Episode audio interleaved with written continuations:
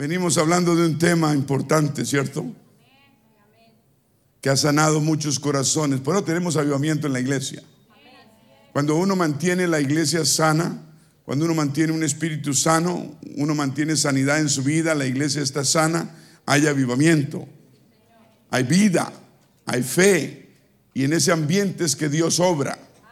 No en, la, en lo opuesto, en la sanidad.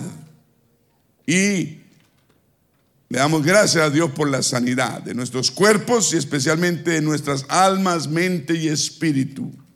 Tenemos que ser personas sanas. Éramos enfermos hasta que el Señor nos recogió y Él nos sanó, nos transformó, nos limpió, nos perdonó, nos santificó con su espíritu y nos dio una nueva vida para que andemos caminando sanos, no enfermos. Y si nos enfermamos, Él nos da el ungüento, Él nos da la sanidad que necesitemos. Sí, Señor. Gloria a Dios. Lo justo es que Dios vengue a sus siervos. Lo justo, lo correcto, lo que la Biblia dice, es que Dejemos que Dios vengue a sus hijos. Que la justicia que recibamos y necesitemos venga de Dios. No podemos estar vengándonos nosotros mismos. Amén. Es injusto que los siervos de Dios se venguen entre sí menos los hijos de Dios. Amén. Primera de Samuel 24, 6 y 7. Primera de Samuel 24, 6 y 7. Y dijo a sus hombres, Jehová me guarde de hacer tal cosa contra mi Señor el ungido de Jehová, que yo extienda mi mano contra él porque es el ungido de Jehová. Así reprimió David a sus hombres con palabras y no les permitió que se levantasen contra Saúl. Venimos estudiando la vida de David cuando Dios lo escogió a los 17 años para ponerlo de rey de Israel y cómo lo iba formando. Cayó en manos del rey de Israel en ese entonces, el rey Saúl, que tenía una mente enfermiza. Tenía espíritus que lo dominaban y siendo ungido se le metieron espíritus. Uno dice, ¿cómo rasca la cabeza? Y dice, ¿cómo un ungido de Dios se le meten espíritus? Porque permitió que eso pasara. Amén. Por eso la obediencia y la sumisión es tan importante continuamente. Amén. Y luego se le, por celos, el rey Saúl persiguió a David porque David era exitoso. Cuando usted es exitoso, hay celos y hay persecución de la gente y del mismo enemigo. Cuando usted es exitoso en la vida espiritual, el enemigo no le gusta. Pero ¿qué, ¿qué, importa que no le guste si él no tiene poder? A menos que usted se lo dé. Amén. Entonces, ¿qué vamos a hacer? Vamos a ser exitosos en todo lo que hagamos. Dije, vamos a ser exitosos como padres, como hijos, en el trabajo, en la iglesia, en toda parte donde vayamos. Vamos a ser exitosos. Dios quiere personas de éxito. Amén. Y Saúl le dieron celos por el muchacho. Y Dios ungió al rey David, un muchachito para ser el nuevo rey y le quitó a, Saúl el reino. Amén. Y Saúl desobedeció a su, pastor y creyó que tenía y seguía con unción y no tenía unción. Y entonces se, se terminó buscando una hechicera, ¿no? Para que le hiciera trabajitos de burundanga. Imagínate. Hay gente que todavía dice que cree en Dios y busca brujos a ver si le hacen trabajitos. Eso es una contraposición. Uno cuando está en las cosas de Dios no cree en horóscopos, ni en buena ni en mala suerte. Uno no cree en, Walter Mercado ni ninguno que le parezca. Ah, se ríe porque lo ha oído, ¿cierto? O usted todavía, el, que cáncer, que Taurus, que Sagitario. ¿Todavía creen eso? Aleluya. Saúl, lleno de ira, lo persiguió. Dios guardó a David. Y vimos cómo fue maltratado por el hombre que había esperado que fuera su propio padre. Lo maltrató. David trató de entender en qué él se había equivocado, pero no entendía. ¿Qué había hecho? Para que el corazón de Saúl se volviera en su contra. Y, quiso como ganarse otra vez el, favor de, Saúl, su suegro y rey. Y y le probó la lealtad que él era, que él era un hombre recto, leal.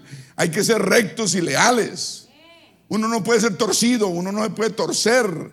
Uno no, puede vender su lealtad por un plato de lentejas, ni por dos, ni por veinte. Amén.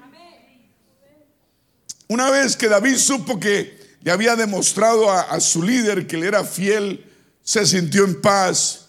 Pero ¿qué pasó después? Se enteró de que todavía lo estaba buscando para destruirlo. Sin embargo, David se negó, todos digan se negó, a levantar su mano contra Saúl, ni hablar mal de él, ni menos hacerle daño.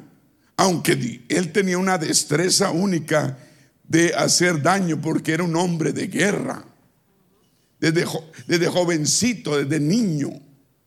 Él, cuidaba las ovejas de su padre y las defendía y venían los leones, los osos a comérselas y él solito con una sonda y unas piedras mataba a esos animales. Luego se presentó el Goliat y él mismo derrotó al gigante Goliat enfrente de todos los filisteos y se ganó el respeto a los 17. Dios puede hacer con uno, no importa si usted es joven, Dios puede y quiere hacer cosas grandes con usted. Amén. Aleluya. ¿Y qué pasó? Luego lo buscó Saúl, estamos hablando, con tres mil hombres. Luego Dios durmió a ese ejército. Tres mil hombres. Los durmió, los puso a, roncar profundamente. Y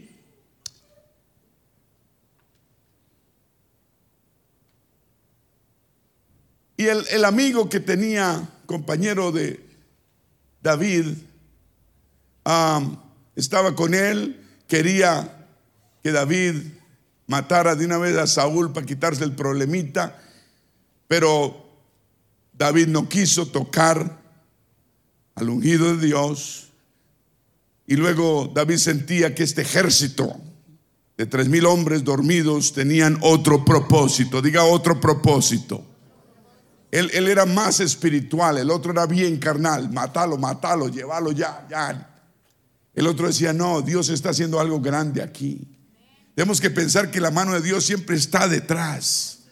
Tenemos que, que ser más lentos para actuar, ¿cierto? ¿Está escuchando? Entonces él dijo, Dios está haciendo algo. ¿Cómo es posible que tres mil hombres queden dormidos? Tres mil hombres, tres mil uno con Saúl. Entonces él dijo, Dios está tratando de probar mi corazón. Sí, Señor. Dios estaba, deseaba comprobar si David iba a matar y poderse sentar en su trono él mismo. Como exactamente como Saúl hizo. En cambio, Dios le permitiría David, perdón, le permitiría a Dios establecer su trono, pero de la manera correcta. Siempre necesitamos esperar y buscar la voluntad de Dios. Nosotros no podemos estar empujando las cosas a las malas. Las cosas llegan y van a llegar, tengamos paciencia. Si usted está llorando algo, está queriendo algo, va a suceder, tenga paciencia. Dios espera que usted esté maduro, que yo esté maduro suficiente para que hagamos las cosas correctas. ¿Qué tal uno viene inmaduro y recibiendo una, algo que uno no es capaz de manejar? ¿Para qué, uno se lo, ¿Para qué Dios se lo da a uno? Primero nos tiene que moldear, nos tiene que corregir, nos tiene que madurar. ¿Me está escuchando? Y después sí nos da algo para que podamos enfrentarlo. Romanos 12, 19, vamos a verlo. Dice, no os venguéis vosotros mismos, amados míos. ¿No qué? No os venguéis. Si alguien le ha hecho daño a usted, no busque venganza, sino dejad lugar a la ira de Dios. Porque escrito está, dos puntos, dice Dios, mía es la venganza, yo pagaré. Yo pagaré, dice el Señor. ¿Me está escuchando? Entonces no, no, tenemos, no, no tenemos que hacer gracias al Señor, ¿cierto? No, los hijos, nosotros no, no debemos estar vengándonos de nadie. Uno ora y Dios paga al que se las debe. Es más, él, él cobra las deudas que uno tiene. Qué buen papá, ¿no? Lo justo es que Dios venga a sus hijos. Eso es lo justo. Pero es injusto que los siervos de Dios traten de vengarse por sí mismos. Te damos gracias, Señor, por tu palabra en esta tarde. Bendice a todos los hermanos, amigos, visitantes, Señor. Gracias por todos y cada uno de ellos. Usa este vaso de barro, habla con tu palabra y ministranos en esta tarde. En el nombre de Jesús te lo pedimos. Todos digan amén. Saúl era un hombre que tomaba la venganza en sus propias manos. Persiguió a David, un hombre de honor, un hombre de principios. Durante 14 largos años había matado a los sacerdotes porque apoyaron a David y a sus familias. Saúl se volvió malo. ¿Cómo un hombre bueno se vuelve malo? Como un hombre ungido de Dios y puesto para una labor se puede volver malo. Déjame decirte, cualquier cosa pasa. Cuando uno deja que el enemigo le corrompa el corazón, uno se torna malo como el mismo enemigo. Amén. Por eso el trabajo de cada uno de nosotros es mantener un corazón limpio y puro delante de la gente y principalmente delante de Dios. Y no creemos que Dios no se da cuenta, Dios se da cuenta de cada detalle. No podemos eh, tener un corazón limpio delante de la gente cuando no nos importa la opinión de Dios. Ahí es cuando empezamos a fallar. Tal vez Saúl quería el favor del pueblo, pero no le importaba el favor de Dios. ¿Cuál es más importante, el pueblo o Dios? Para usted, ¿quién es más importante? La familia, los amigos, esto y lo otro que Dios. Primeramente Dios, porque Él sabe todo detalle. ¿Me está escuchando? Una prueba, una prueba que revelaría si David conservaba aún noble su corazón. Amén. Noble. Y fíjate que lo sacó de ser pastor de ovejas, tenía un corazón noble luchaba por sus ovejas, se hacía matar, se enfrentaba a leones, no salía corriendo como usted y yo. Yo veo un león y los que nos vemos. Yo veo un oso y no pregunto si es buena gente o no, yo corro para donde sea. Pero David se le enfrentaba. Aleluya, tenía un, quería guardar, quería guardar. ¿qué? Entonces Dios lo probó a ver si conservaba aún ese corazón noble, porque Dios quería un, un rey digno de ese puesto. ¿Será, ¿Será que David seguiría siendo un hombre conforme al corazón de Dios? Vimos la vez pasada que ese era el título de él, un hombre conforme al corazón de Dios. Y le pedimos a Dios la semana pasada que nos diera un corazón conforme a su, a él, ¿cierto?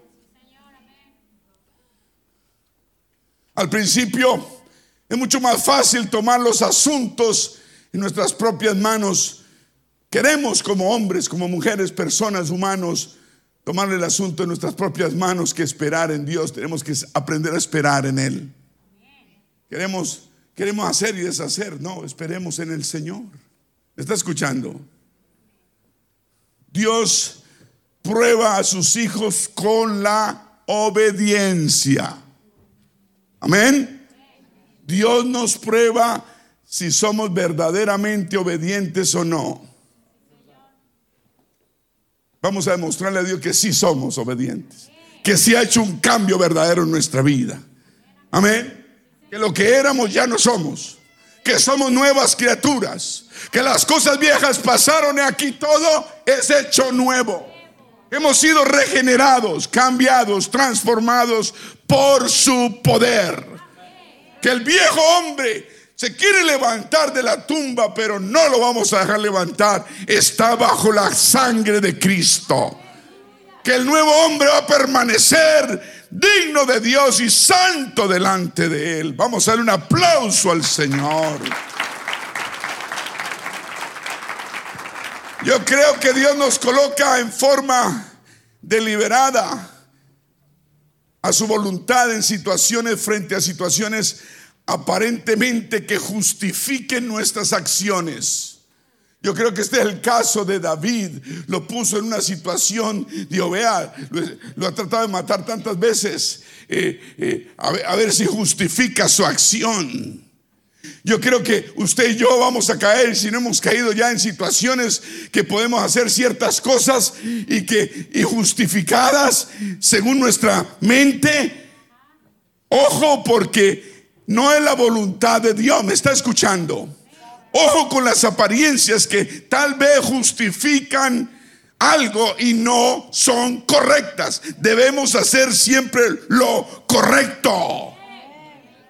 No podemos excusar, no podemos decir, no, es que vea, es que él se la ganó, me estaba persiguiendo, me trató de atravesar con una lanza no sé cuántas veces, me busca con tres mil hombres. No, aquí me lo voy a llevar, soy yo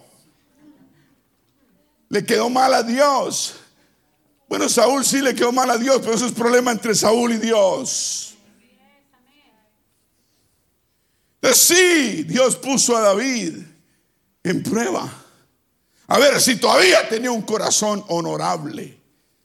Nosotros queremos siempre tener un corazón honorable. Amén. Él no buscó justificaciones y tenía muchas. Permite que otros, en especial los que están muchas veces cerca de nosotros, nos animen a hacer cosas, a decir cosas, a pensar cosas que no debemos. La amistad, ojo con las amistades. La amistad es buena hasta que la amistad nos está proponiendo cosas que no debemos. Puede ser el, entre primo y primo más me arrimo, no importa. No importa quién es la amistad, no importa si es esto, si es lo otro. Si no me conviene, no me conviene. Punto y más nada. Amén. Tenemos que aprender a ser personas con carácter. Ya no somos pequeños, somos hombres, mujeres con responsabilidades. Necesitamos ser personas con carácter. Carácter es saber decir, esto me conviene, esto no me conviene, y porque no me conviene, no lo voy a hacer. Tal vez aparentemente lo puedo hacer, tal vez aparentemente me conviene, tal vez me están esto, me dan lo otro, recibo esto, recibo lo otro, pero no me conviene en el fondo delante de Dios, y eso es lo que más importa y cuenta. Esa es una persona con carácter, y se aparta inmediatamente. No busquemos aparentemente excusas para hacer cosas, decir cosas, pensar cosas que no debemos. Amén. Dejar que la amistad sea más fuerte que actuar justamente, moralmente, éticamente, santamente. ¿No me escucharon? No importa la relación que haya entre una persona y otra, la amistad nunca, así sea familia, sea más fuerte para dejar de actuar justamente, moralmente, éticamente y santamente. El Señor nos ha llamado a un estándar de vida alto. ¿O no queremos ir al cielo? Vamos al cielo y vamos a seguir actuando justamente. Si es algo justo, sí. Si es algo injusto, lo rechazo. Si es algo moral, sí. Si es algo amoral, lo rechazo. Si es algo ético, sí. Si es no es ético, lo rechazo. Si no es santo, no lo quiero. Nunca una amistad debe ser más fuerte que nuestra relación personal con Dios. ¿A cuántos han tratado amistades de sacarlo? Cuando empezó en la iglesia, ay, los amigos, disque amigos, ahí mismo le caen encima. Amén. Cuando yo empecé este camino, hoy me llovían propuestas. Y yo decía, ¿y dónde estaban cuando las quería? Porque las anduve buscando, pero no me llegaban. El enemigo es un mentiroso. Lo ve uno que va en buen camino y le pone cosas. Y uno dice, pero yo aprendí personalmente como debemos todos aprender a tener carácter. Amén. En la vida vamos a tener presiones. Todos. Sin embargo, así no es como Dios obra. Todos vamos a tener presiones. Todos vamos a tener presiones. En el trabajo nos van a presionar por hacer cosas indebidas o en donde sea. ¿Me está escuchando? Es el camino que sigue la sabiduría. El mundo quiere implantarle su pensamiento a uno, pero uno ya no es del mundo, uno es del Señor. Amén. Gloria, un aplauso al Señor. Gloria a Dios. Hoy, hoy en día la gente busca a Dios de muchas formas, maneras. Mucha gente va de iglesia en iglesia buscando la iglesia perfecta y apenas llega a la iglesia pues se da cuenta que ninguna es perfecta. Amén. Las iglesias no son cafeterías que usted llega a pedir el bizcocho con azúcar y el bizcocho dietético y la Coca-Cola cero. Esa Coca-Cola cero es pura mentira. Y usted la toma de todas maneras. La iglesia no es una cafetería, la iglesia es la casa de Dios, casa de oración y puerta del cielo.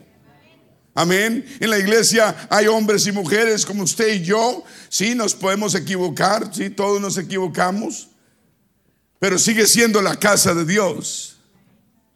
¿Me está escuchando? La gente a veces dice, es que no me gusta cómo recogen la ofrenda. O es que hay otros que tienen problemas con el dinero. Entonces dice, no, aquí piden dinero. Ah, no, entonces no me gusta.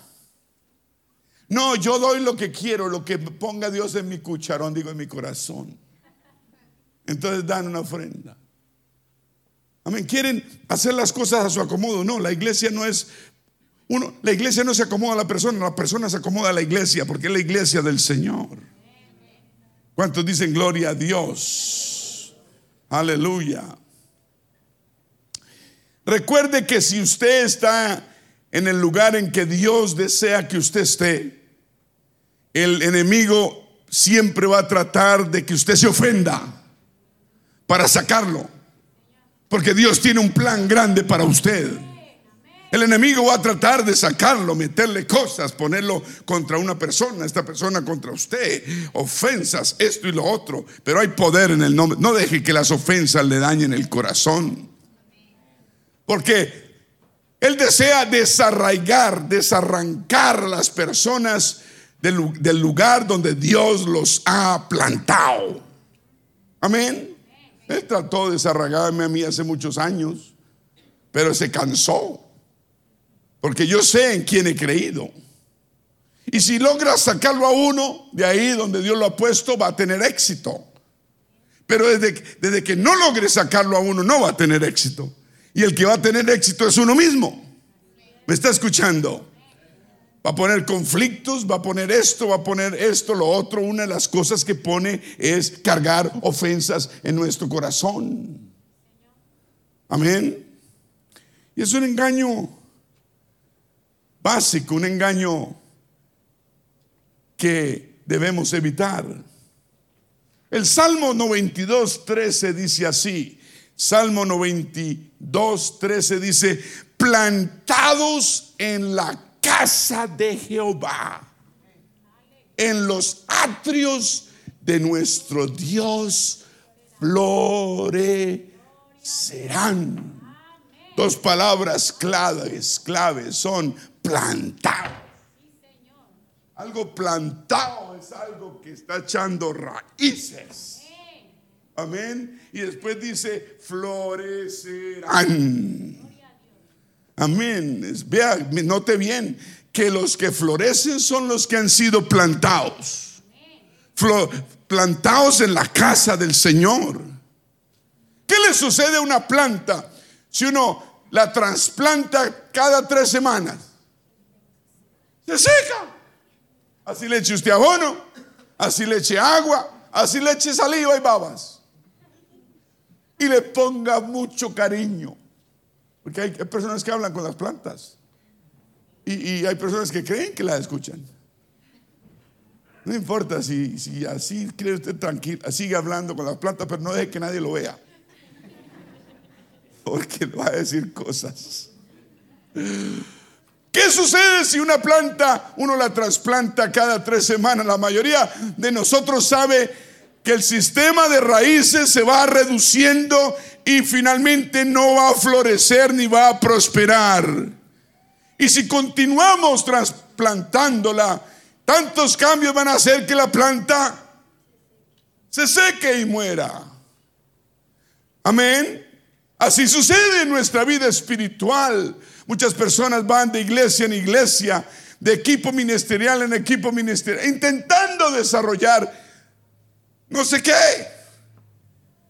Pero si Dios los coloca en un lugar en que no son reconocidos tal vez, o alentados, se ofenden y corren, como si Dios no estuviera en control. Amén personas que creen que están ellos en control de sus vidas.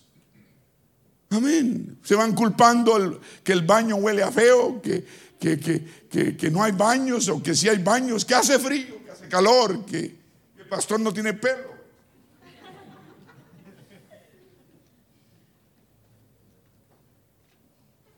Pues ¿cómo va a tener pelo con tantos problemas? No, mentira, no hay. Dios es bueno. Aleluya. Yo tenía un mechoncito aquí antes. Yo me lo cuidaba y me lo cuidaba. Y la gente me preguntaba, oiga, el mechoncito, que no sé qué. Los que están aquí y me conocen desde hace 20 años o más. Yo les decía, sí, ese me lo cuido. Cuando mi esposa está brava, ella me trata de coger del chongo y zarandearme. Y yo me lo agarro y me escondo. Mentira, no le crea, él está diciendo mentira, yo no hago eso, decía él. Pobrecita, era un chiste. No está por ahí, menos mal. O si no, no. Se ofenden con rapidez, la gente se ofende. No podemos caer en esas cosas. Las ofensas llegan, dijo el Señor, y van a llegar. Nosotros no podemos, el enemigo usa las ofensas para matarnos. ¿Está escuchando?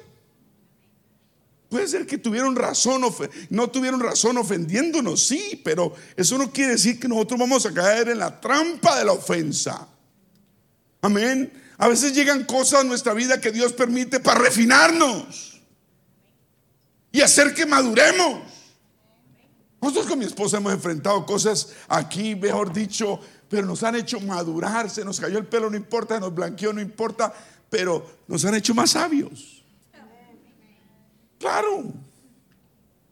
Debemos aprender de los ejemplos que Dios nos da por medio de esto. La planta, los árboles, por ejemplo. Cuando se planta un árbol un frutal en el suelo, ese árbol frutal tiene que soportar tormentas y lluvias. Dice que ahorita es la mejor época de plantar porque hay más agua, esto y lo otro, ¿no? para que enfrente que el verano que viene que plantar ahora es lo mejor ahorita en este, en el fall, en el, en el otoño. Porque tienen que soportar tormentas y lluvias, el sol ardiente, el, el viento. Ahora, si un arbolito joven pudiese hablar, quizá diría, ay, sáquenme de aquí, pónganme en un lugar donde No deba que sufrir este calor tremendo ni este frío de invierno en esta tormenta de viento. Y si el jardinero que habla con los árboles le escuchara al árbol, lo arrancaría. ¿Y qué pasaría? Le estaría haciendo un daño. Los árboles soportan el sol ardiente, soportan las tormentas de lluvia, haciendo que sus raíces se introduzcan aún más profundamente en la tierra. Así somos nosotros en nuestra vida espiritual a través de las tormentas, a través del sol ardiente, a través de las lluvias, a través de esto y lo otro, amén, hace que nos volvamos más profundos, más maduros y nos plantemos aún más. ¿Me está escuchando? Cuando viene el niño, la niña y todos esos, ¿cómo se llaman? Torneros, ¿no son? El niño, la niña, huracanes, eso. ¿Qué es lo que pasa allá en la Florida? No me vayan a asustar ahora. Que vamos para la Florida. Llegan esos tormentas, tormentas, llegan esos huracanes y pasan por Cuba y saludan a Castro. No, Castro ya murió. Bueno, saludan al que esté. Y siguen y suben y, y cogen para United States of America. Se van para donde los gringos. Y llegan y entran a Miami y pasan por Miami, cogen la costa y encuentran y empiezan a arrasar.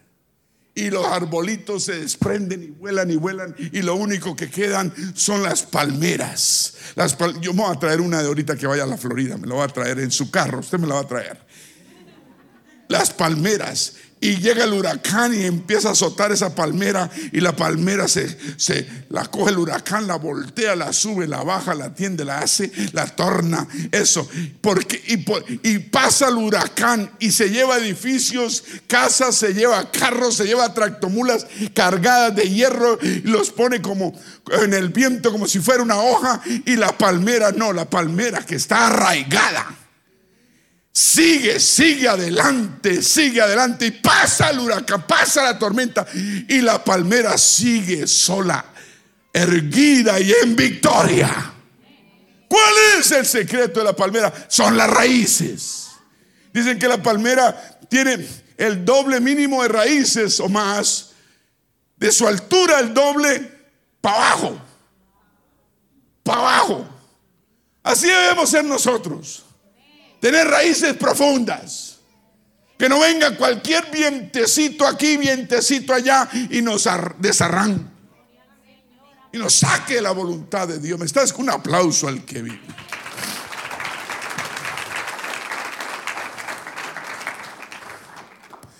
Aleluya.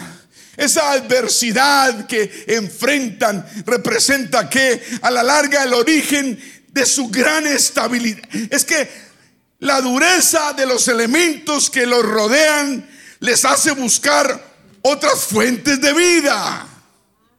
Y tiran para abajo. Entre más sol, más abajo, porque abajo hay humedad, abajo hay agua. Son sabias. Amén.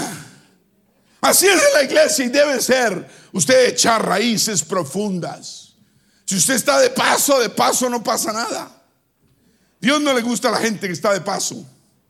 Dios, no, le gusta a la gente que anda con tiendas. Andan con un morral, con una tienda el hombro. Pastor, vengo aquí a la iglesia, no sé qué. Y uno le mira el morral atrás. Y puedo mirar una tienda de campar.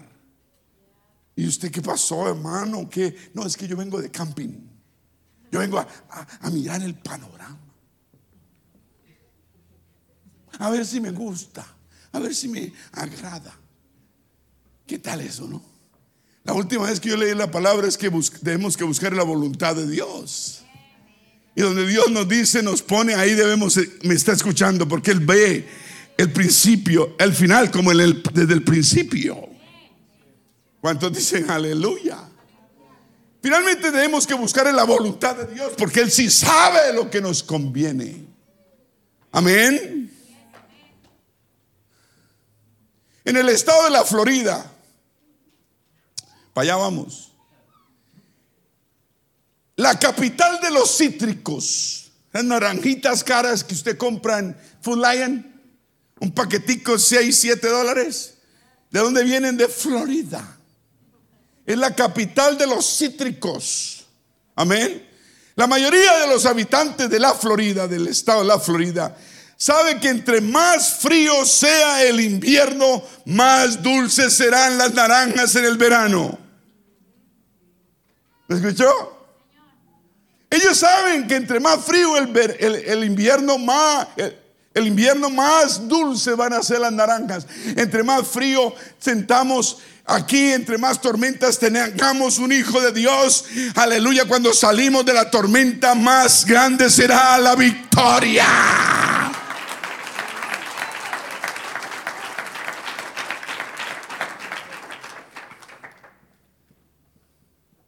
Si uno no huyera tan rápido de la resistencia espiritual que uno reciba, nuestros sistemas de raíces se volverían más profundos y fuertes que a veces la gente cuando hay una presioncita acá, entonces corre y se va. ¿Me está escuchando? Y nuestro fruto sería mucho más abundante y más dulce a los ojos de Dios. Y más apetitoso. Serían, seríamos como árboles maduros, árboles maduros en los que el Señor se deleita, en lugar de aquellos que son arrancados por su falta de fruto. ¿Se acuerda cuando el Señor buscaba higos? Y encontró que no había higos y el, trabajo de una, de una higuera es dar qué? No hijos, higos. Aquí los hermanos, en fin, después.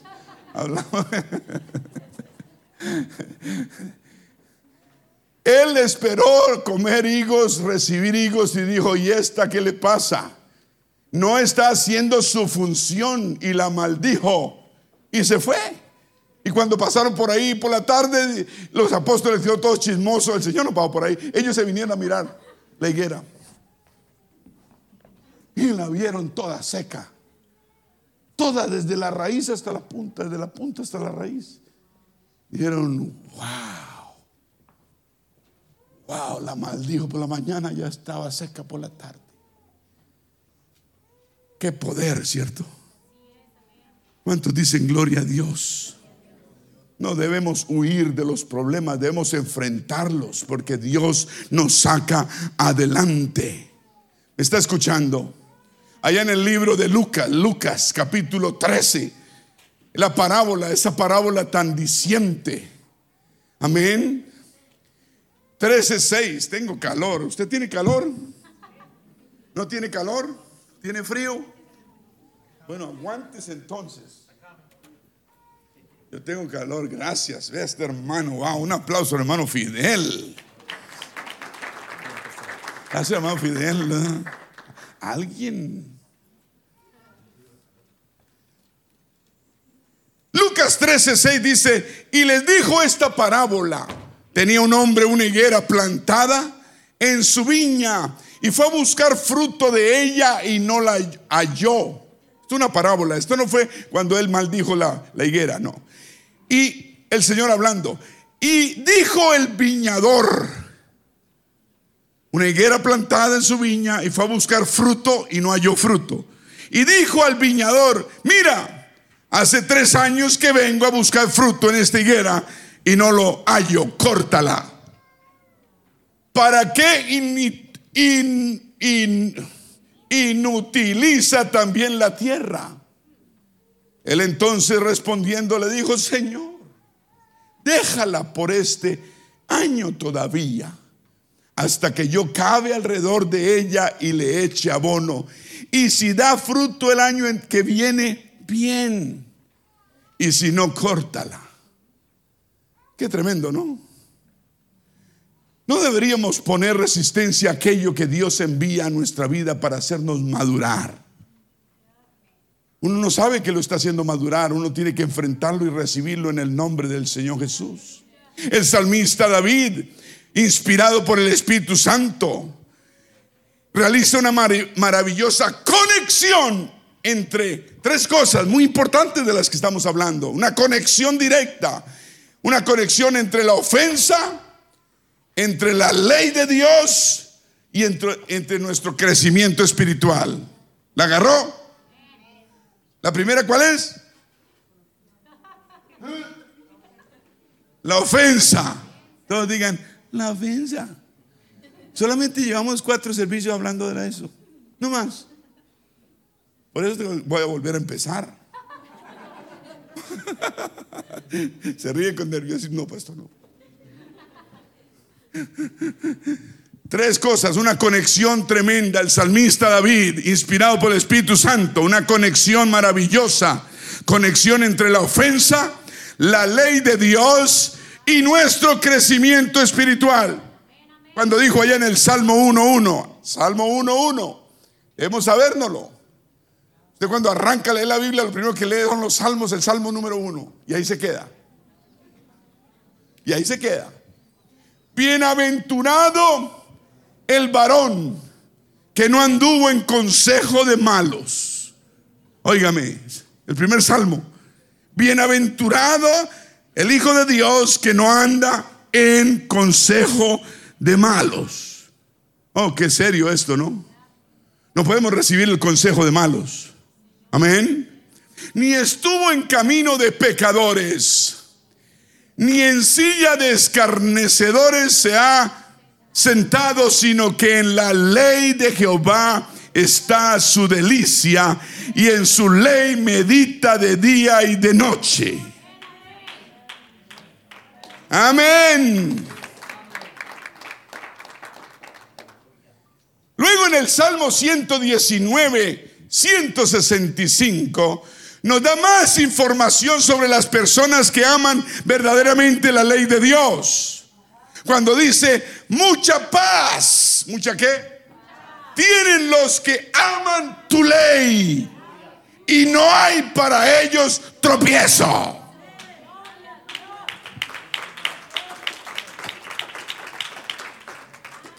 No hay tropiezo. Si usted ama la ley de Dios, no va a haber tropiezo en su vida. Tarde o temprano Dios lo saca adelante, lo malo lo vuelve bueno porque es el Dios que servimos. Y después el salmista en el Salmo 1.3 dice, dice, de aquel que no anda en consejo de malos, que no escucha a gente mala, no anda en consejo de malos, ni en camino de pecadores, ni, ni su silla, ni está en camino de pecadores, ni su silla, ni en silla de escarnecedores se ha sentado, dice, dice, será como árbol plantado junto a corrientes de aguas, de aguas que da fruto a su tiempo y su hoja no cae. Y todo lo que hace prosperará.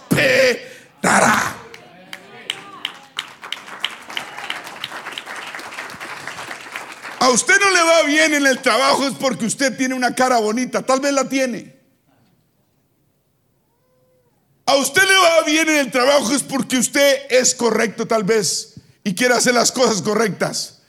Siga haciendo las cosas correctas y rectas y nunca deje de hacerlas. Tal vez usted es el mejor en el trabajo, la experiencia que tiene, Dios le ha dado dones y gloria a Dios por ello. Pero no todo dura una eternidad.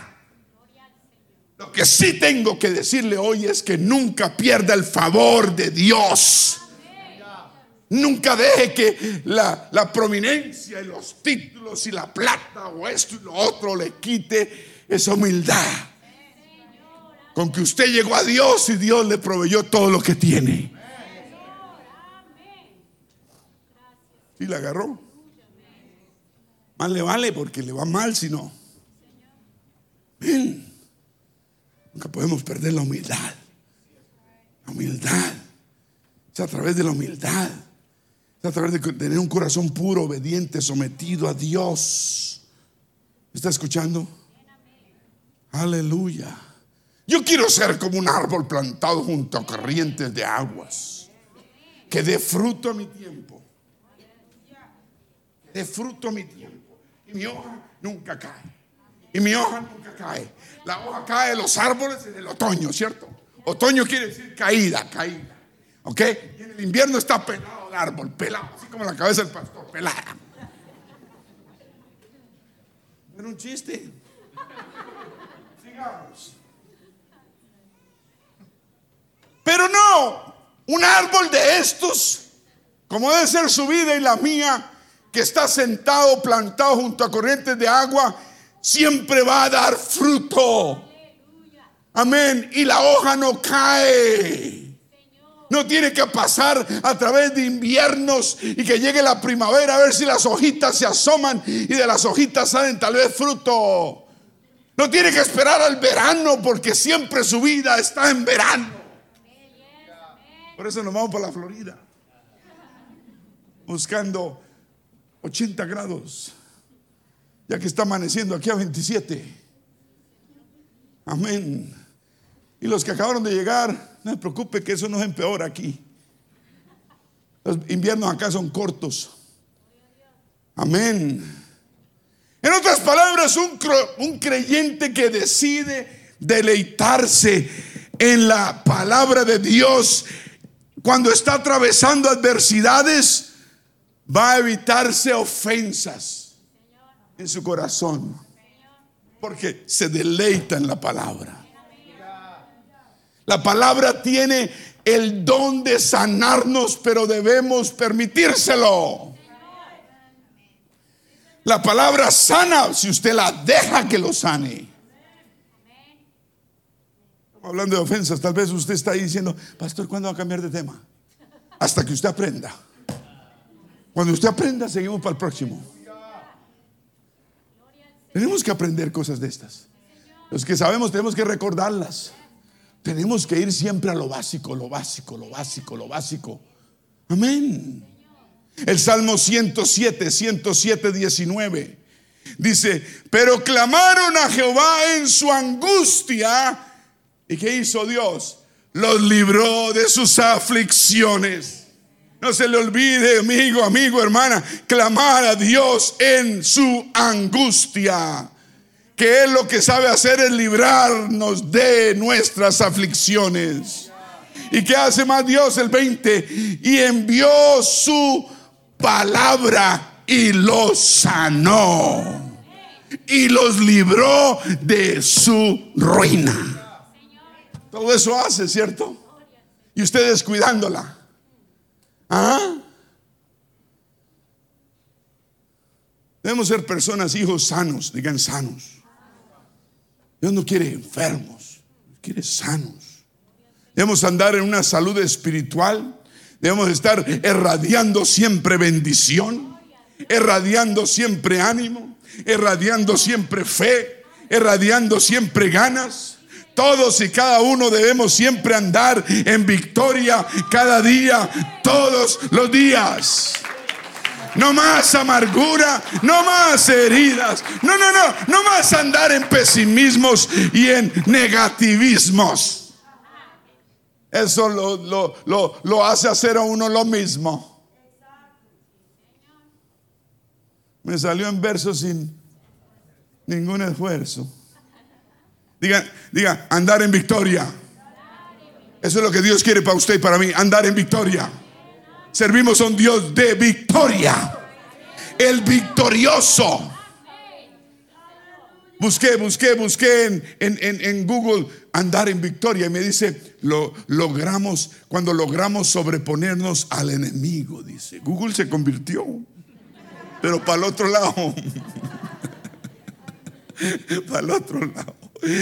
Habla de otra clase de enemigos, ¿cierto? Y yo comprendo.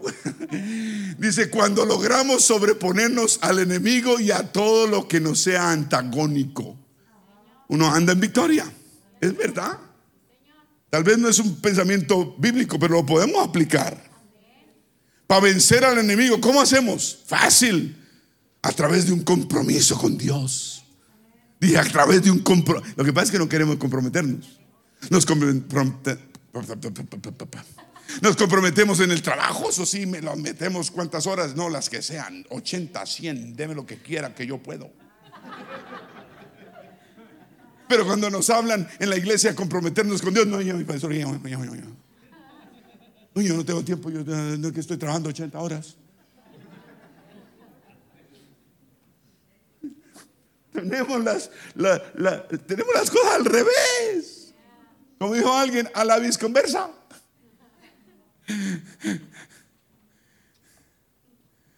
¿Cómo hacemos? Debemos remover toda impureza de pecado que tengamos. Número uno, remover toda impureza de pecado que carguemos. Debemos removerla. Número dos, debemos aprender a meditar en la palabra de Dios.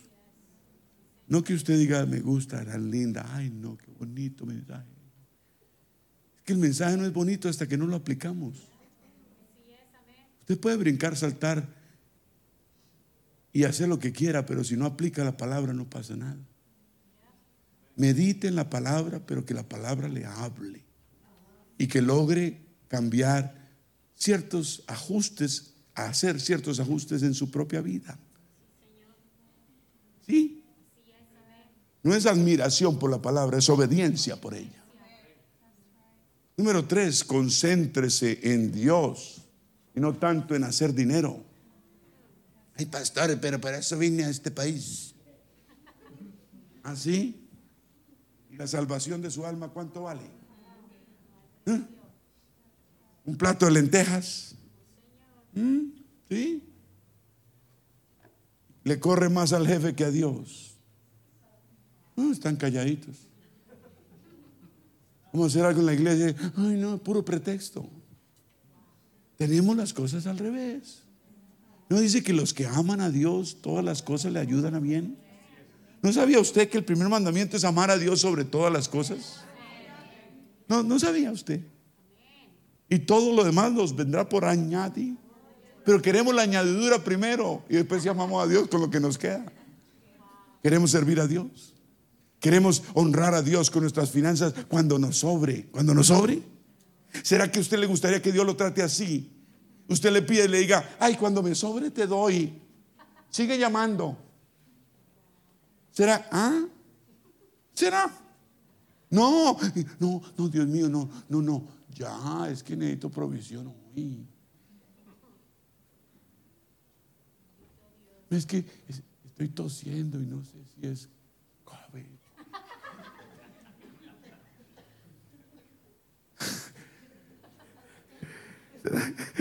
Era que Dios dice, ay, siga marcando que estoy busy. I'm busy. Como usted le dice a él, estoy, estoy full ocupado. No, con, de Dios queremos ya. Así, así es Él con nosotros. No posponga a Dios, honre a Dios en todo. Honrelo con sus finanzas todas las semanas. Dele, su diezmo al Señor con desprendimiento, alegría, gozo y paz. No, no es una ofrenda que usted dé. Dios no le pide ofrendas. Sí, ofrenda le pide, pero le pide también primero su diezmo. ¿Está escuchando? Eh, eh, no, es que, no es que Dios necesite, es que quiere ver nuestro compromiso. Él, él quiso mirar el compromiso que tenía David, a ver si lo iba a poner de rey o- o no, lo cambiamos. Pero David le, respondió con compromiso, porque David era un hombre radical. David no, no, le, no le prometió a Dios y después se le cambió. Él le prometió a Dios, Dios creyó en él y él siguió siendo el mismo. No cambia a Dios, no le cambia a Dios lo que ha prometido. Siga siendo fiel, siga siendo leal, siga cumpliendo con él, que Dios le va a dar los deseos de su corazón. Número cuatro, persevere a las dificultades. Enfréntelas. ¿Cómo la enfrenta usted? Comprometiéndose con Dios. Cuando uno no tiene un problema grave, uno dice, Señor, tú eres el único. Y Dios obra. Él obra cuando es el único, el último ya. Número seis, usted camina en victoria cuando persevera en fe. Digan fe. En Dios, no en usted, no en su mujer, no en su marido, no en sus hijos, no en el pastor, en Dios. Usted camina en victoria número 7 y final cuando usted se somete de verdad a Dios. Ahí está la clave. ¿Me está escuchando? Usted quisiera que yo le diera otras cosas, pero eso no es lo que dice la palabra. Dice que usted será como un árbol cuyas raíces se hunden tan profundamente buscando el lugar donde el Espíritu Santo le va a brindar la fortaleza y nutrientes que usted tanto necesita. Sus raíces se van a hundir tan profundamente que usted tomará el agua de la fuente de Dios que está en lo profundo de su espíritu. Esto le hará usted madurar hasta el punto que la adversidad, los problemas llegarán y simplemente será un catalizador, una levadura, un impulsor del fruto en su vida.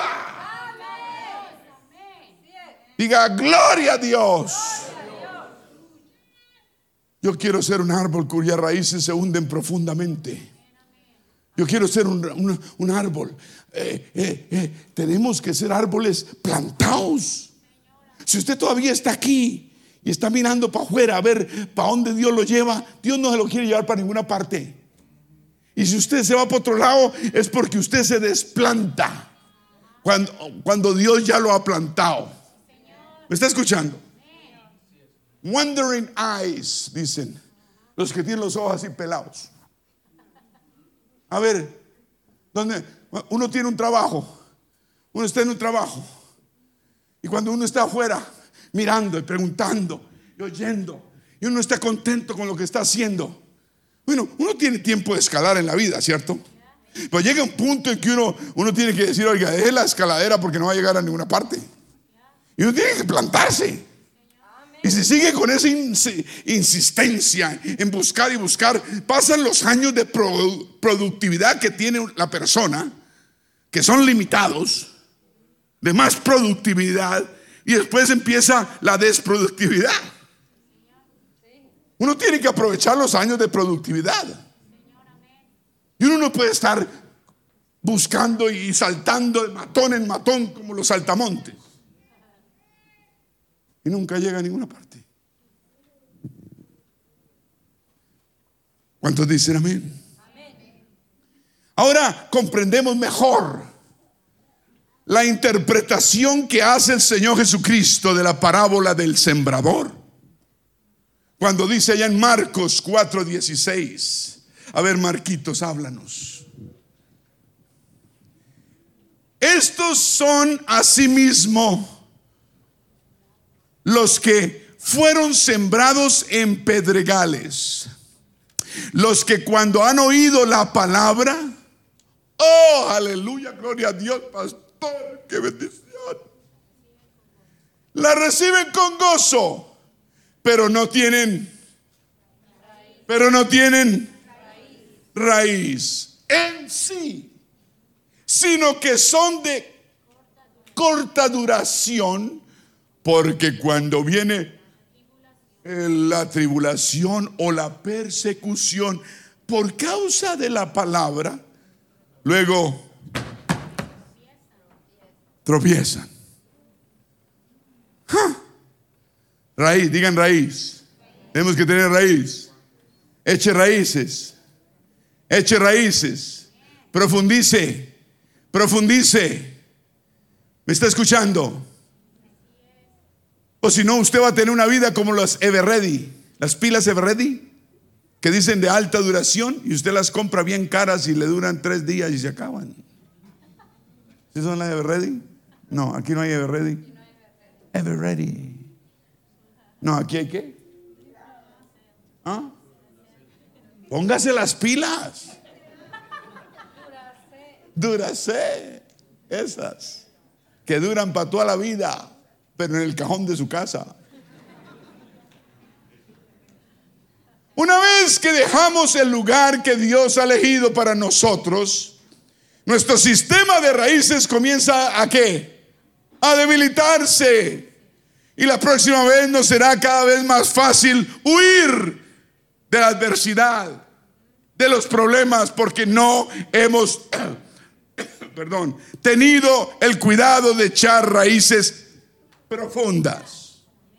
¿Me está escuchando? Aleluya. ¿Y qué pasa? Y lo hemos visto en estos treinta y tantos años con mi esposa, hemos visto personas que un libro que estaba leyendo yo los llama vagabundos espirituales o spiritual hobos. ¿Es un hobo, cierto? ¿No que anda por ahí? ¿Que duerme en los carros? Digan vagabundo espiritual.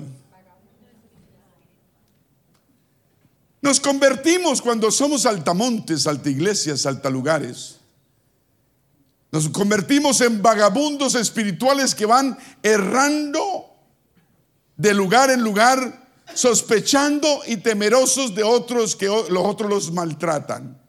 Hemos visto a esta iglesia, mucha gente pasar por aquí y, visitan y miran y, notamos y tratamos de ayudar, pero no. Han estado, están paralizados sin capacidad de producir un verdadero fruto espiritual porque están bloqueados solo en su mente con paradigmas, pensamientos erróneos. Y lamentablemente luchan con una vida centrada en ellos mismos. Eso es lo peor que podamos hacer, centrarnos en nosotros mismos la palabra de Dios nos prohíbe centrarnos en nosotros mismos. Yo sé que habla de bendición, bendición, bendición, pero no centrados sino en Él. ¿Me está escuchando? Y podemos hablar, wow, el tiempo va pasando. Y podemos hablar de Caín y Abel. ¿Se acuerda de Caín y Abel? Yo no, yo no conozco muchos Caínes, ¿usted sí? He oído de Caín ¿Cómo se llamó? Bueno. Digan Caín y Abel. ¿Quiénes fueron ellos, los, los primeros hijos de Adán y Eva? Cuando fueron lanzados fuera del paraíso, tuvieron dos hijos, Caín y Abel. Caín le trajo a Dios una ofrenda proveniente del trabajo de sus propias manos. Él era labrador, el fruto de su propia viña. El fruto había sido producido con mucho esfuerzo físico y personal. Estoy hablando de Caín. Caín tenía que quitar todas las piedras, malas hierbas y todo obstáculo del suelo para poder lograr ese fruto. Tenía que arar, tenía que cultivar, tenía que plantar, tenía que regar, tenía que fertilizar y proteger sus cosechas. Puso mucho empeño personal en su servicio para Dios. Sin embargo, se trataba de su propio sacrificio. Muchos no entendemos por qué Caín se volteó como se volteó. Más que de la obediencia que Dios le pedía de él. La Biblia dice que el sacrificio es mejor la obediencia que el sacrificio, ¿no? Pero Caín, puro sacrificio. No es el sacrificio, es la obediencia. El sacrificio ya lo hizo el Señor en la cruz. Ahora viene qué? Nuestra obediencia. Esto simbolizaba que adorar a Dios con nuestras propias fuerzas y sacrificio personal y capacidades personales no es bueno sino debemos hacerlo por la gracia de Dios. Abel, su hermano, su hermano Abel, por otra parte, trajo una ofrenda. Esta ofrenda era diferente, era una ofrenda de obediencia, no de sacrificio. ¿Entienden? Él escogió el primero de todo su ganado el más preciado, el más querido, el más gordito, el más grande. Amén. Abel no trabajó como su hermano Caín personalmente, pero él trabajaba bajo un precepto bíblico.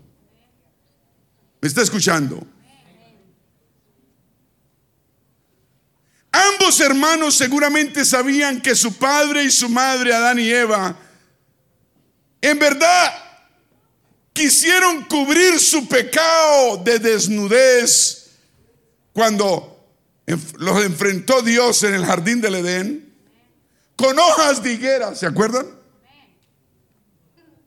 Sin explicar mucho. Que representaba sus propias obras para cubrir su pecado. ¿Está entendiendo? No obstante, Dios, cuando los vio cubiertos de hojitas, les mostró que lo que realmente él quería era un sacrificio aceptable.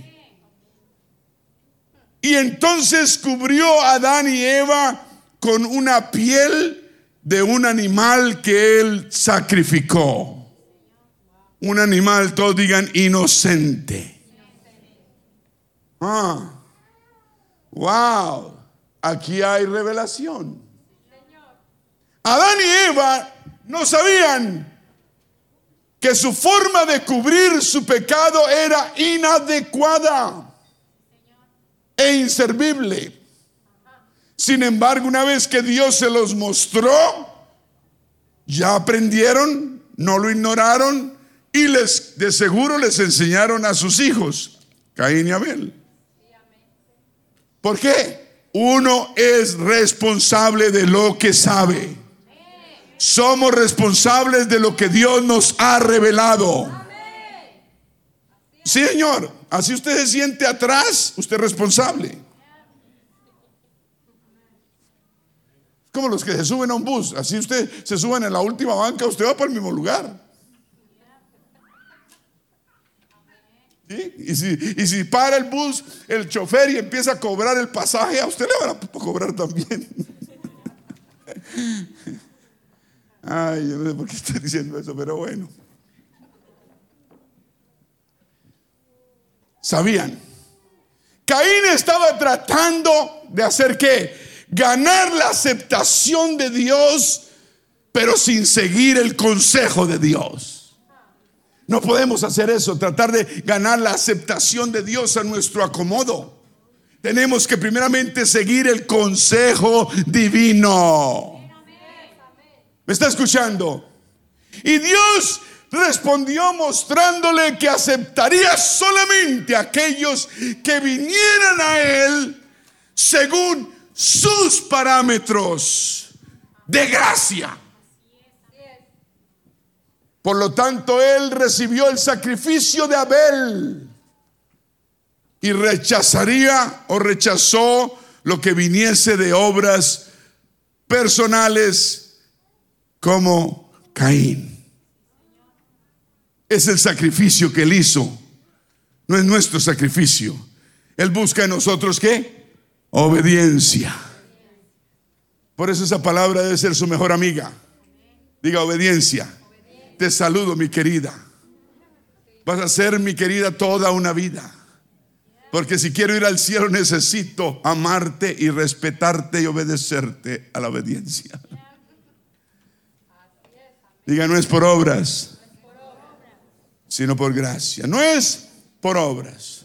Luego le dijo a Caín que si hacía él el bien, sería aceptado. Pero si no elegía la vida, el pecado se iba a qué? A señorear de él. ¿Sí o no le dijo eso? Le dijo así. Pero no miró con agrado a Caín y a la ofrenda suya y se ensañó, se ensañó, diga ensañó. O sea que, que Caín no vio la ofrenda, que, que, no vio que Dios haya, le haya agradado su ofrenda, sino la de su hermano, y se ensañó Caín en gran manera y decayó su semblante. O sea, se le notaba. Entonces Jehová dijo a Caín, ¿por qué te has ensañado? Esto fue antes de, que lo matara. ¿Por qué te has ensañado y por qué ha decaído tu semblante? Dios trató con Caín. Dios le dio la oportunidad de que Caín se arrepintiera. Y dijera, uy, sí, Señor, yo tengo pensamientos malos, inicuos, perdóname, Señor. No, yo, no quiero. sí, Señor, tiene razón. No, no, no, no, no. Yo tengo que amar a mi hermano. Pero no. Y le siguió diciendo el Señor, buscándole, buscándole el corazón. Si bien hicieres, no serás enaltecido. Y si no hicieres bien, el pecado está a la puerta, Caín. Con todo esto, a ti será tu deseo y tú te enseñorearás de él. En otras palabras, quiere decir, pero tú debes dominarlo. El pecado está ahí, el pensamiento malo está ahí, tú debes dominarlo. Y tú te vas a enseñorear del pecado si lo aprendes a dominar. Eso es lo que debemos hacer. Jóvenes, grandes, pequeños, debemos aprender a enseñorearnos del pecado. ¿Sí o no? Él tenía pensamientos de muerte, matar a su propio hermano. Y Dios se le acercó, le dio la, la, oportunidad. ¿Y por qué tienes esa mente? ¿Por qué tienes esa cara? ¿Qué pasó? ¿Qué pasó, Caín? ¿Qué pasó? Y entonces Caín le respondió. Y dijo Caín, más bien, se volteó después de que habló con Dios. Dios habló con él. Caín le dijo a Abel, salgamos, Abel, al campo. Dios trató con él y no logró nada. Qué tristeza, ¿cierto? Y Caín mató a su hermano. Oyó la voz de Dios y no la escuchó. ¿Cuántas veces Dios nos habla y no escuchamos? Ay, ahorita no, estoy ocupado. No, no, no. Pero tiene la cara como un tomate porque estás así rojo, de, lleno de ira. Y Dios nos está tratando de cambiar y no cambiamos. Si Caín se hubiera arrepentido en ese momento, ¿qué hubiera pasado? No hubiera pasado nada. ¿Me está escuchando? El pecado nos llega, nos habla, nos toca la puerta. El enemigo nos habla, dice, ve, ve, ve, ¿para qué vas para la casa? Para allí donde fulano, ve para aquí, dale una vueltica, saluda. No va a pasar nada. Dios te cuida. Miserable, mentiroso. Y nosotros, en vez de coger para la casa, nos vamos a poner el hermano Ruperto, no, el hermano no, el amigo. Hola, hermano Roberto. Uy, estás en fiesta. Y con los amigos. Ven, siéntate, tómate una chaleta. Venga, venga. Una sola no hace daño. Empieza la presión. Cuando uno tiene debilidad de algo, uno no le huye a la debilidad. Uno no está tentando a Dios. Uno cuando uno sabe, uno sabe, uno sabe qué debilidad tiene y uno no puede estar buscándolo. Uno cuando tiene rabo de paja, uno no se acerca a la candela.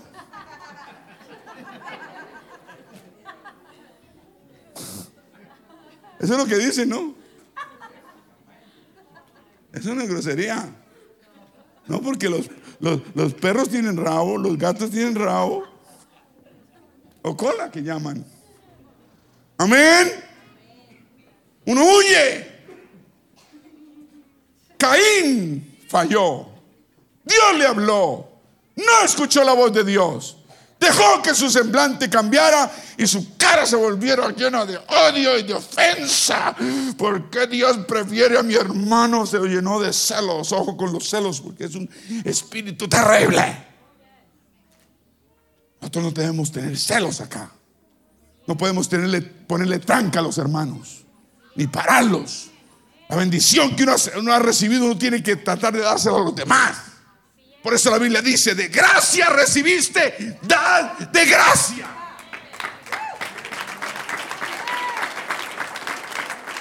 Dios está mirándolo a uno qué actitud tiene. Que uno, que uno bien, bien, bien necesitado, Dios lo bendice, entonces después sí. Ni me mire. Hay que tener un corazón dadivoso. Usted cuando es así, Dios le da más. Dios le da más. Dios lo bendice. Además usted tiene alegría en el corazón. No hay nada peor que cuando una persona empieza a acumular. No, no, esto es mucho. No, que estoy ganando mucho. Yo que voy a ver todo eso a la iglesia. No, no, no, empieza a acumular. Y Dios dice, ¿verdad? Y cuando no tenían ni cinco, ¿qué pasó?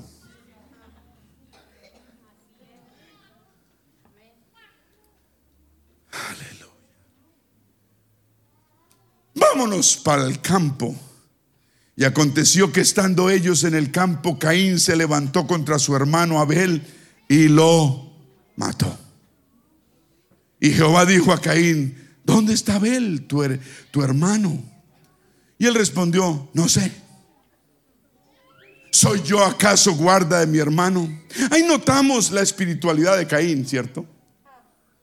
No conocía la capacidad que tenía Dios ni la sabiduría que Dios todo lo conoce. No, yo no sé. Usted no sabe, yo tampoco. Y él le dijo, ¿qué has hecho? Le dio segunda oportunidad después de haberlo matado.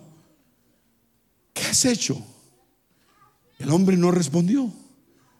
Le dijo, Caín, la voz de la sangre de tu hermano clama a mí desde la tierra. Ahora pues maldito seas tú de la tierra que abrió su boca para recibir de tu mano la sangre de tu hermano. Cuando labres la tierra, Caín, no te volverá a dar su fuerza. Errante y extranjero serás en la tierra. Vagabundo espiritual. Y dijo Caín a Jehová, ¡Ah! Grande es mi castigo para ser soportado. Too late. Demasiado tarde. Dios quiere que reaccionemos a tiempo.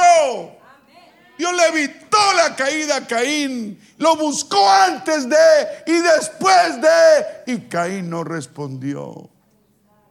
Servimos a un Dios de misericordia y de gracia. Pues tenemos que aprender a responder a la voz de Dios. ¿Cuántos dicen aleluya?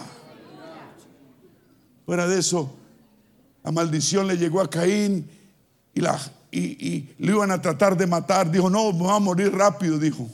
Dijo, no, no te va a morir rápido. El que trate de matarte nunca va a lograr matarte. Wow. Todo lo que hacemos trae consecuencias. Se ofendió con el Señor desde un principio. En lugar de arrepentirse, hacer lo bueno, permitiendo que la situación lo fortaleciera su carácter. ¿Qué hizo? Descargó su ira y su ofensa, todos digan ofensa, contra su hermano, contra Dios, actuando mal.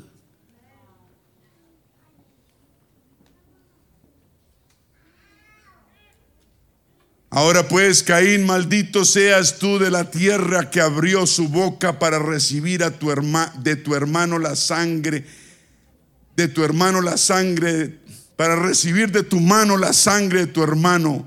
Cuando labres la tierra, no te volverá a dar su fuerza y errante y extranjero serás en la tierra.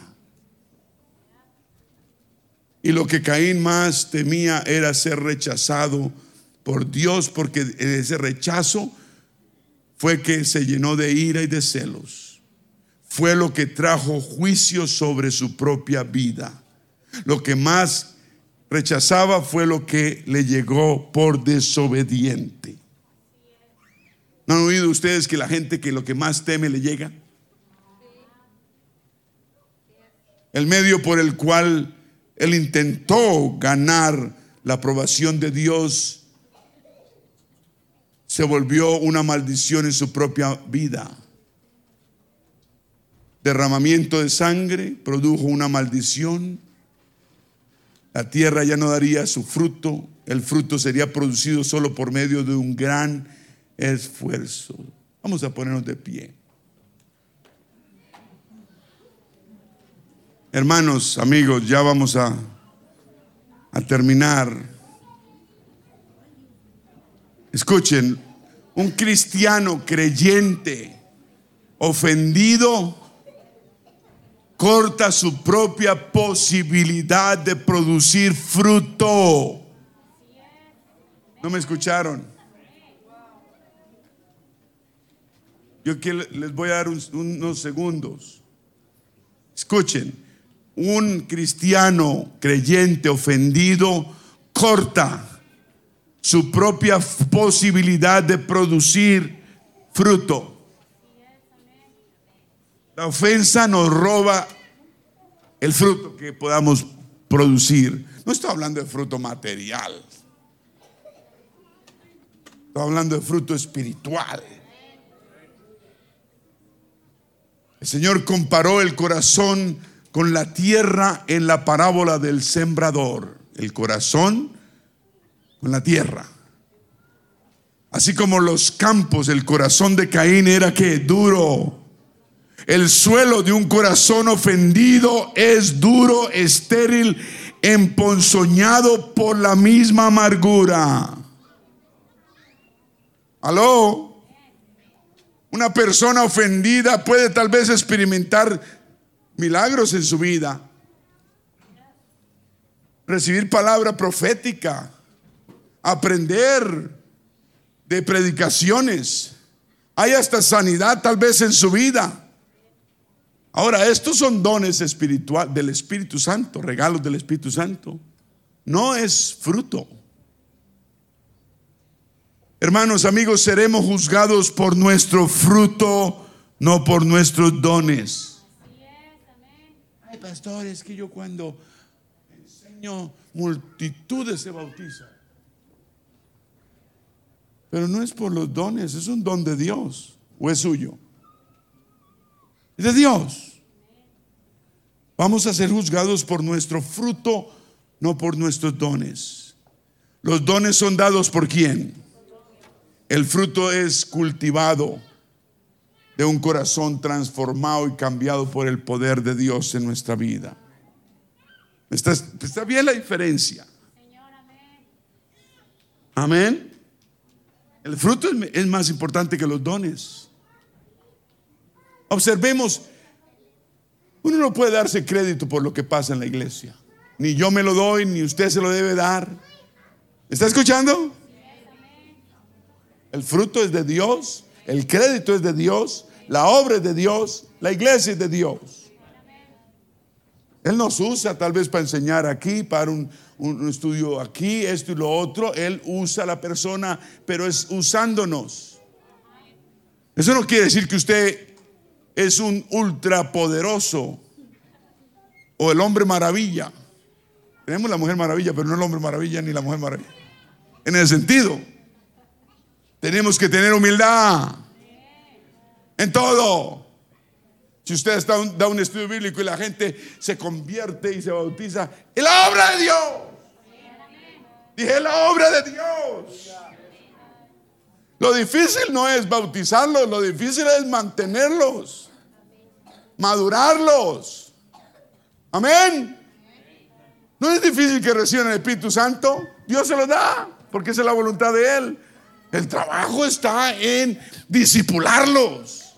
Y eso se toma toda una vida. No nos demos crédito por nada. Sigamos luchando y trabajando, pero no nos demos crédito por nada. Que en el cielo vamos a recibir nuestro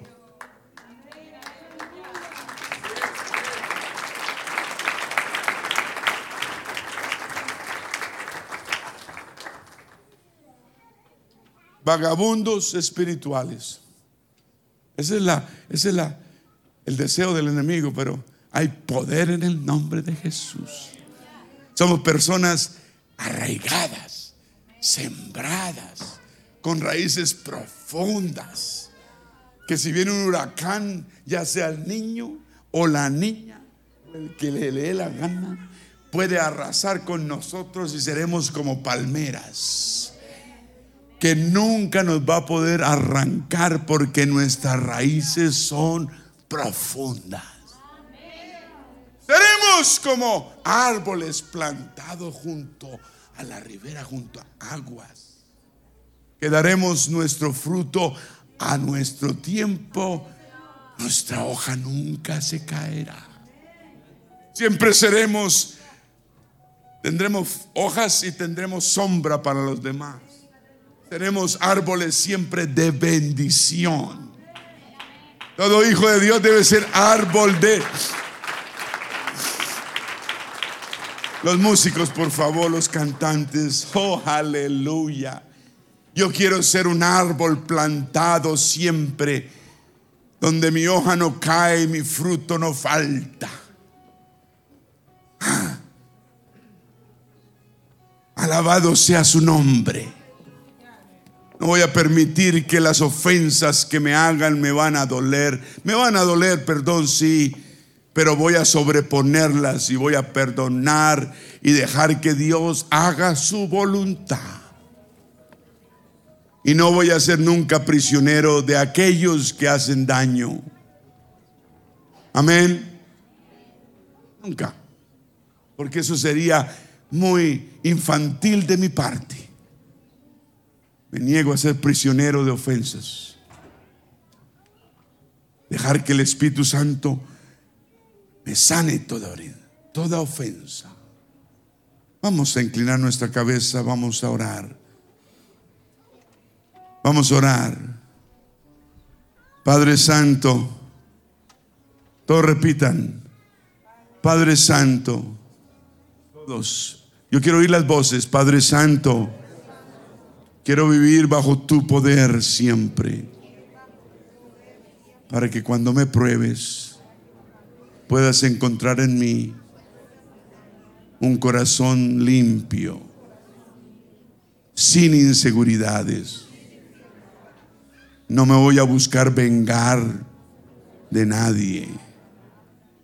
Prueba mi corazón con obediencia me comprometo a buscar tu juicio y tu misericordia, no mi juicio. Espíritu de Dios, dame poder para servir a mis hermanos, líderes, y nunca juzgarlos ni criticarlos no es mi voz de corrección lo que los demás necesitan, sino la tuya, Señor.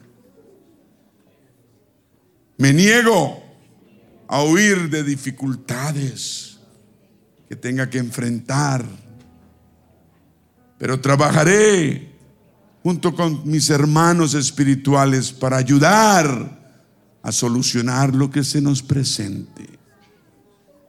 Digan todos, me niego a ser ofendido y a tratar de huir, que me voy a llevar la ofensa conmigo.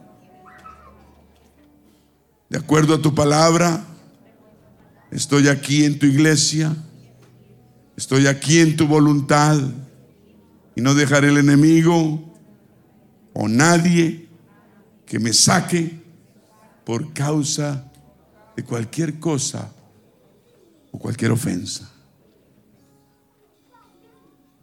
Señor, permite que me vuelva un árbol maduro y fuerte, que tú puedas probarme en lugar de uno débil y que siempre apruebes mi fruto.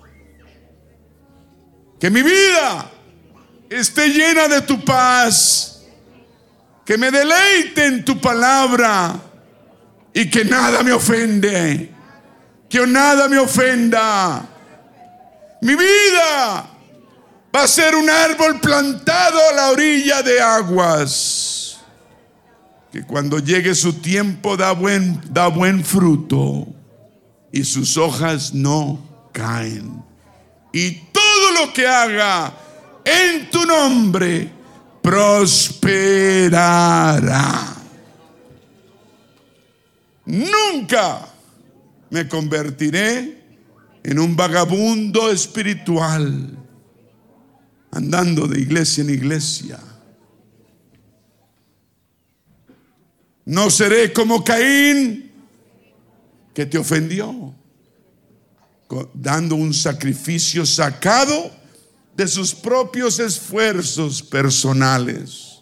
Seré como Abel, que vino con sacrificio de obediencia. Me comprometo a ser un hijo, un miembro activo en la familia de Dios. no fui nacido para ser independiente ni separado. Soy parte del cuerpo, la iglesia. desarrollaré un carácter siempre cristiano mientras me ocupo de los demás cuidándolos y discipulándolos. Rechazo, rechazo, todos. Ya acabé. Rechazo la trampa mortal del enemigo de la ofensa. Dígalo, en el nombre del Señor Jesucristo te lo pido, prometo. Amén. Aleluya. Un aplauso al que vive. Vamos a alabar al Señor. Vamos a cantar. Mientras cantamos, vengamos aquí adelante y digamos, sí Señor, todas estas promesas las quiero para mí. Sí Señor, vengo a ti, Señor, a este altar. Aleluya, esperando tu poder y tu gloria. Acérquese a este altar todos.